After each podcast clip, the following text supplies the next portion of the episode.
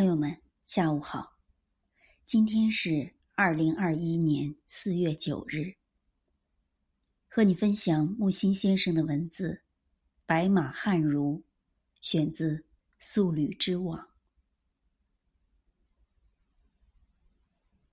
任何理想主义都带有伤感情调，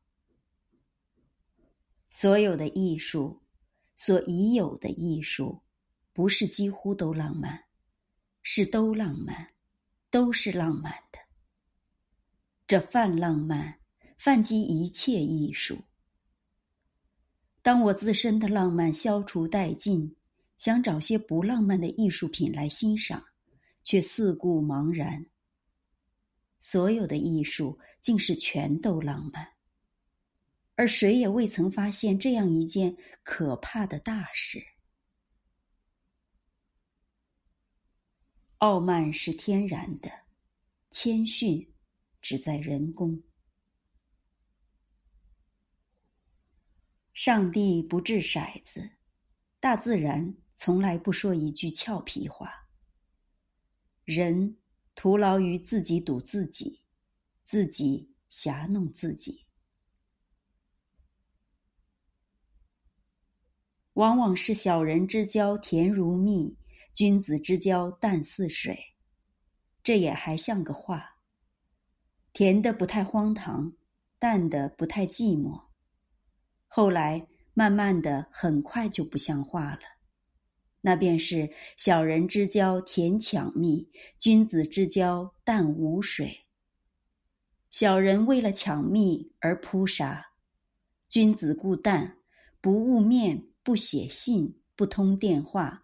淡到见底，干涸无水。每见著名文人因评话而猝然暴露其无知无识，文画同源，故彼虽以文著名，大抵屈文阿世，世亦阿之而已。A。我看你对人类世界总归还是热情的。B，热过了的一点点情。戏剧家、小说家之所以伟大，是他们洞察人心，而且巧妙的刻画出来。这人心到二十世纪中叶就变了。哦，不是变，是消失了。从前的人心被分为好坏两方面，嚷嚷好的那面逐渐萎缩，坏的那面迅速扩张。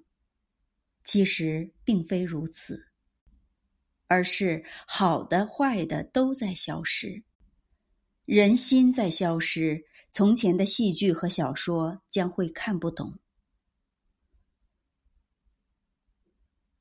不时瞥见中国的画家、作家提着大大小小的竹篮到欧洲打水去了。最佳景观，难得有一位渺小的伟人，在肮脏的世界上，干净的活了几十年。哲学家，言多必失，失多必谬。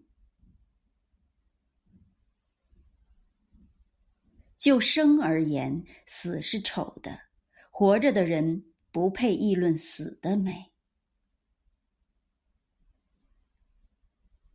凡乐西的名句：“你终于闪耀着了吗？”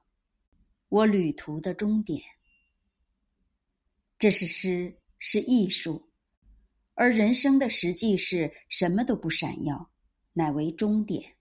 凡乐西亦不例外。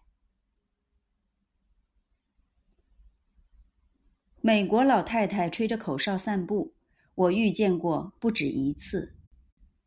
转念中国几千年也不会有此等事，种族的差异可惊叹的宿命。